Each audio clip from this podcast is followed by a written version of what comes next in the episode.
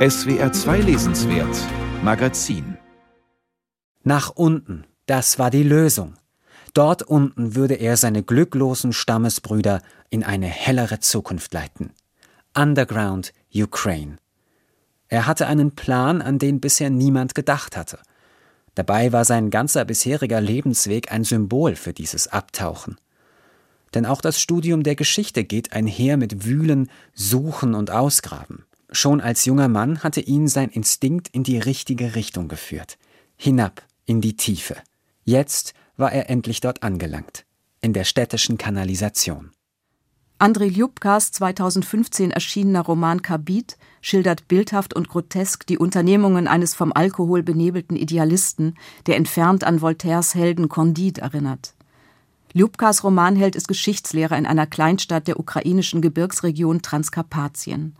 Sturzbesoffen fällt er auf dem nächtlichen Heimweg aus der Kneipe in einen offenen Gully und hat dabei eine Erleuchtung. Er wird alle 40 Millionen ukrainische Bürgerinnen und Bürger durch einen Tunnel unter der Grenze in die EU geleiten. Eine Euro-Integration der Ukraine in aller Heimlichkeit und unter Umgehung lästiger Formalitäten. Wir werden diese Bürokraten in Brüssel austricksen, die sich schlicht weigern, die wahre europäische Natur der Ukrainer anzuerkennen. Um seine Mission zu erfüllen, tut sich der Held, wie sollte es anders sein, mit den falschen Freunden zusammen, mit Schmugglern und Menschenhändlern, also mit Profis der illegalen Grenzüberquerung. Der Autor Andriy Ljubka, einer der Sterne am jungen ukrainischen Literaturhimmel, schreibt Gedichte, Romane und Essays. 1987 geboren, wuchs er in Transkarpatien auf und lebt seit vielen Jahren mit seiner Familie in Uschhorod, der Hauptstadt des Gebiets an der Grenze zur Slowakei. Eine Provinzstadt, die sich seit dem Überfall Russlands auf die Ukraine am 24. Februar 2022 stark verändert hat. Heute gibt es in Uschhorod sehr viele Menschen. Wenn ich über unsere Fußgängerbrücke spaziere, fühle ich mich wie auf der Piazza San Marco in Venedig zur Hauptreisezeit. Ich wünsche mir, dass nach dem Krieg das Leben wieder langsamer wird. Aber ich glaube auch, dass viele der Flüchtlinge hier bleiben werden. Man kann hier gut leben, die Grenzen sind nah. Das ist hier wirklich Mitteleuropa. Zwischen den beiden Weltkriegen gehörte Transkarpatien zur neu gegründeten Tschechoslowakei. Dichter und Schriftsteller reisten scharenweise in die teils bettelarme Gegend und beschrieben fasziniert Landschaften, Dörfer und die eigenartige Mixtur aus Ruthenen, Ungarn, Rumänen und Juden. Nach 1945 bemächtigte sich die Sowjetunion der Region und stellte gen Westen gerichtete Raketenabschussrampen auf die Höhen der Karpaten. Juri Andruchowitsch, ein älterer ukrainischer Schriftsteller, erinnert sich an einen Sommer, Anfang der 80er Jahre. Wenn wir Lust hatten zu träumen, dann fuhren wir vom Stadtzentrum bis zur Endstation. Endstation war Staatsgrenze der UdSSR. So etwas hatten wir noch nie erlebt. Eine städtische Buslinie, die direkt an der Grenzlinie endet am äußersten Rand des riesigen Imperiums, eines Sechstels der Erdoberfläche. Spätestens seitdem Russland am 24. Februar 2022 die Ukraine überfallen hat, stehen auch noch die letzten Andenken an dieses sowjetische Imperium auf dem Prüfstand. Andriy Ljubka ist Mitglied einer Kommission, die sich um die Umbenennung von Straßen in Uschhorod kümmert.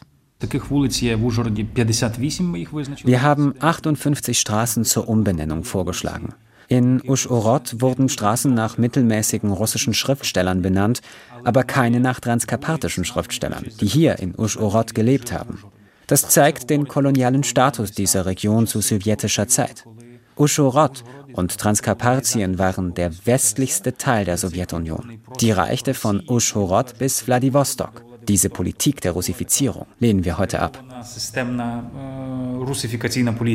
Der 24. Februar 2022 markiert das Datum, seitdem in der Ukraine nichts mehr so ist wie davor.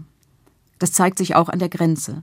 Scharen von Menschen aus allen Teilen des Landes, meistens Frauen und Kinder, retten sich ganz legal auf das Territorium der EU. Andriy Ljubka schildert eine prägende eigene Erfahrung in einem kurzen Text, der im Juli 2022 im ukrainischen Kulturmagazin Sbrutsch veröffentlicht wurde. Die Grenze hat jetzt eine primär zeitliche Struktur. Sobald man vom ukrainischen Teil des Grenzübergangs aus den Fuß auf das Territorium des Friedens setzt, bekommt man das Gefühl, hier ginge das Leben einfach weiter, wie vor dem 24. Februar.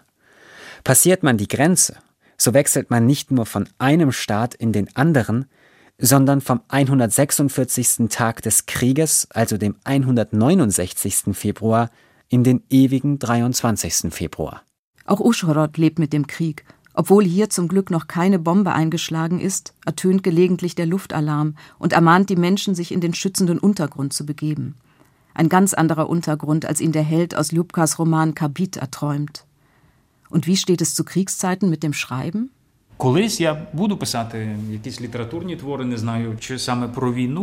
Wenn es soweit ist, werde ich über den Krieg schreiben. Dubravka Ugresic, eine kroatische Schriftstellerin, deren Bücher ich übersetzt habe, riet mir, ein Tagebuch zu führen und all die kleinen Dinge zu notieren, die sonst in Vergessenheit geraten. Zum Beispiel, wie sich die Menschen beim Luftalarm verhalten oder welche Produkte in den Supermarktregalen fehlen. Ich habe mir ein solches Notizbuch gekauft, aber bis heute nichts darin notiert. Es kommt mir heuchlerisch und gemein vor, mich in einer Stadt, in der kein Krieg herrscht, als Kriegsopfer zu stilisieren. Deshalb schreibe ich, wenn überhaupt, nur journalistische Texte. Am liebsten für ausländische Publikationen, damit ich auch ein wenig Geld verdiene. Ukrainische Verlage und Medien zahlen keine Honorare mehr, das ist nur eine Nebenbeschäftigung für mich. Ich schreibe nachts, wenn meine kleine Tochter schläft. Seine Hauptbeschäftigung sieht zurzeit so aus. Über alle medialen Kanäle, die ihm zur Verfügung stehen, ruft er sein soziales und berufliches Netzwerk zum Spenden auf. Spenden, von denen er bereits über 30 geländegängige Autos für Soldaten an der Front gekauft hat. Manchmal überführt er sie sogar selbst dorthin. Wie viele seiner ukrainischen Kollegen ist Andriy Ljubka vom Schriftsteller zum Aktivisten geworden.